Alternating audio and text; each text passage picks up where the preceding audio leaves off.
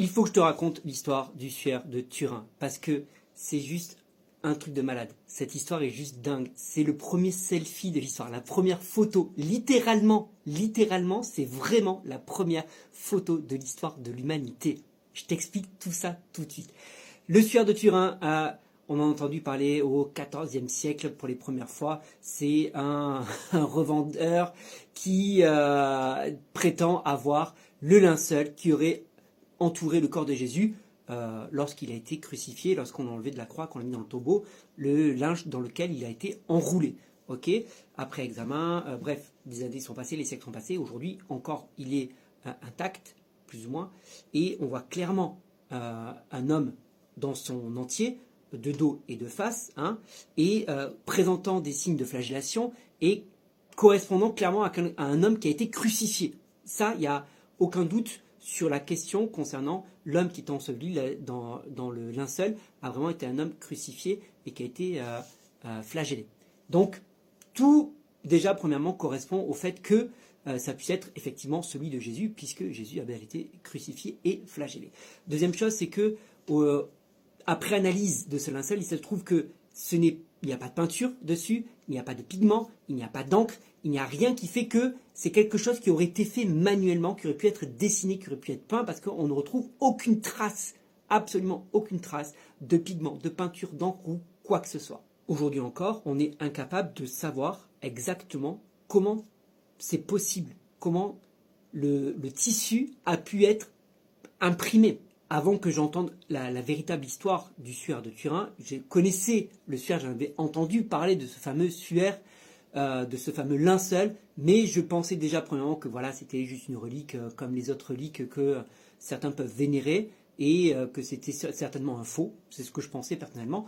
Et puis, dans mon imagination, comme je n'avais jamais creusé le sujet, je pensais que éventuellement le suaire s'était fait du fait que en mourant, la je sais pas, soit la transpiration, soit la sueur, soit la décomposition du corps, avait imprégné le tissu. Et c'est de là que ça fait une certaine décalcomanie. Hein, et euh, on avait le résultat qu'on obtient sur le sueur. Sauf que, absolument pas, puisque il n'y a pas de traces de chair, de peau ou quoi que ce soit. C'est vraiment une photo qui a été prise sur le tissu. Comment cela est possible? Et les chercheurs encore aujourd'hui ne savent pas comment c'est possible, ils ne sont pas capables de reproduire ça.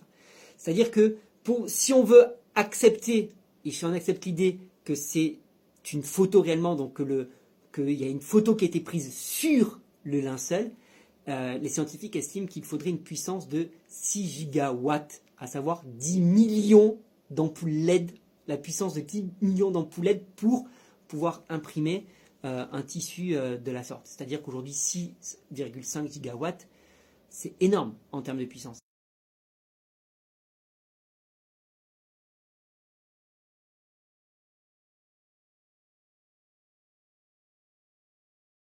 Où, allons-nous sortir cette énergie si ce n'est que, tu l'auras compris, et qu'au moment de la résurrection, quand il va revenir dans son corps, au moment où il revient dans son corps, c'est cette puissance qui va imprimer le tissu dans lequel il est enveloppé.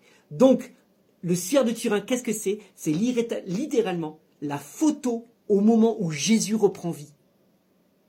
Au moment où Jésus revient dans son corps charnel, il y a une telle puissance qui se dégage que ça va imprimer le tissu.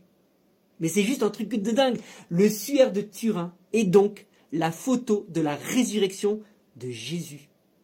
Oui, rien que ça. Est-ce que c'est pas fou? Alors bien sûr, ça ne veut pas dire pour autant qu'il faut adorer ce tissu. Ce tissu n'a aucune puissance, n'a aucun pouvoir et on ne doit pas adorer ou vénérer un quelconque culte à ce tissu. Et c'est dommage et triste pour ceux qui le font, parce que Dieu n'a jamais demandé une telle chose, évidemment.